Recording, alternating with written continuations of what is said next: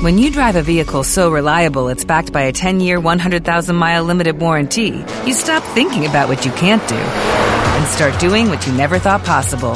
Visit your local Kia dealer today to see what you're capable of in a vehicle that inspires confidence around every corner. Kia, movement that inspires. Call 800 333 kia for details. Always drive safely. Limited inventory available. Warranties include 10 year 100,000 mile powertrain and 5 year 60,000 mile basic. Warranties are limited. See retailer for details. Última hora, Caracol Radio. Siete de la mañana, un minuto, avanza la visita del presidente Petro en Nueva York. La agenda para hoy, Lizeth. Vanessa, pues a las 9 de la mañana hora Colombia, el presidente va a participar en una cumbre sobre la transformación de la educación, un espacio donde va a plantear la necesidad de que se trabaje en la conectividad y además el acceso a las zonas más difíciles, un problema que es grande en Colombia. Tendrá también una reunión de trabajo con los miembros del US Chamber of Commerce y también un encuentro con inversionistas estadounidenses. En la tarde se va a reunir con el secretario John Kerry, el enviado especial para el clima de Estados Unidos, un evento donde volverá a plantear la necesidad de cambiar la política de drogas, pues para para él la actual es un fracaso.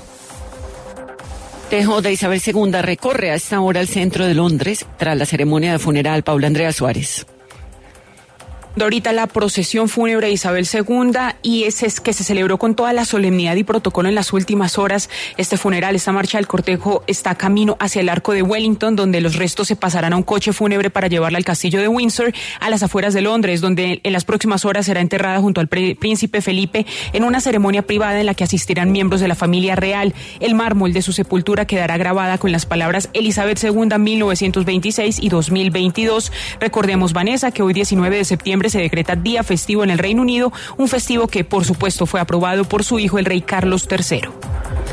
7 y 2, Belisa Ruiz, viceministra de Energía, indicó más temprano aquí en 6 AM que serán las empresas generadoras de energía las que van a determinar el porcentaje que va a disminuir en la tarifa de electricidad a partir de noviembre. Escuchémosla pues definitivamente es una decisión de cada empresa y no va a ser, digamos, una imposición de parte del ministerio ni, de ninguna entidad, eh, asociada pues al sector eléctrico. Entonces ellas, de mucho acuerdo, van a definir qué, qué es lo que van a renegociar y cuánto van a renegociar. En Santa Marta las lluvias provocaron afectaciones que incluyen deslizamientos y desbordamientos de ríos y la inundación también de barrios vulnerables. Heiner Escobar. Siete barrios resultaron con afectaciones debido al represamiento de las aguas y arrastre del sedimento que tendrá que ser removido por las autoridades. Jorge Lizarazo es el jefe de la Oficina de Gestión del Riesgo. De otra parte, evidenciamos un desbordamiento por incrementos súbitos en el nivel de la quebrada Tamacá a la altura del barrio Luz del Mundo y 19 de abril, donde logró inundar parte de sus calles y afectar con ingreso de agua y lodo las viviendas ubicadas en las partes más bajas y cercanas a la ronda hídrica. Los organismos de socorro buscan entregar recomendaciones para evitar hechos lamentables.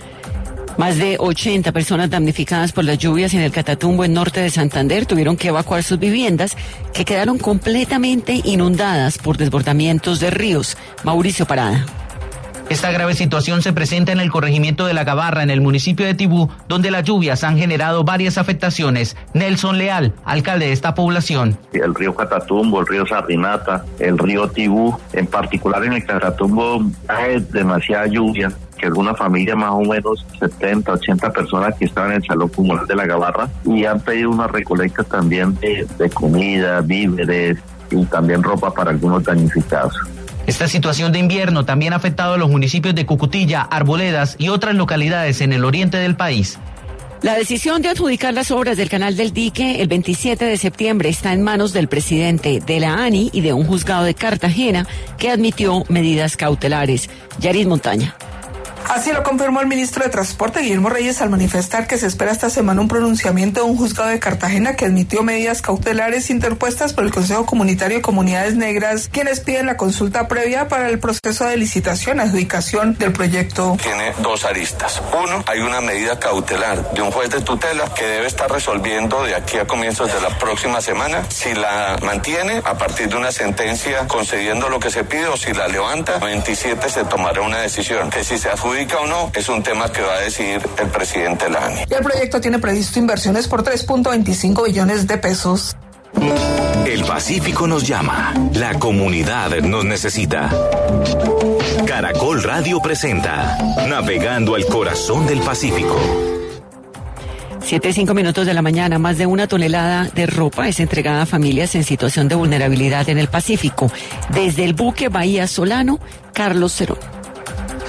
La iniciativa es liderada por la Corporación Minuto de Dios que acompaña las actividades de nuestra misión Navegando al Corazón del Pacífico 2022. Nicolás Torres, integrante de la entidad. Se recibe eh, ropa usada de todo el país y lo que se hace es un proceso en el cual se hace lavado, mejoramiento y ya cuando está en perfecto estado se lleva a las diferentes zonas como lo estamos haciendo hoy acá. Niños, niñas, adolescentes, adultos y adultos mayores han recibido prendas de vestir de segundas oportunidades durante las jornadas que esperan beneficiar a más de 8 mil personas en los municipios del litoral pacífico.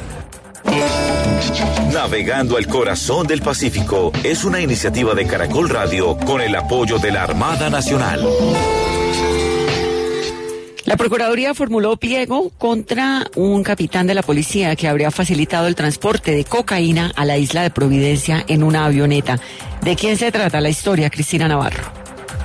Se trata de Jorge Isaac Aguilar García, quien usando su grado de capitán de la policía evitó que un teniente hiciera una revisión profunda a una avioneta y así permitió el paso de un cargamento de 446 paquetes de clorhidrato de cocaína y más de 100 millones de pesos en efectivo en el aeropuerto El Embrujo en la isla de Providencia, justificando que eran ayudas humanitarias.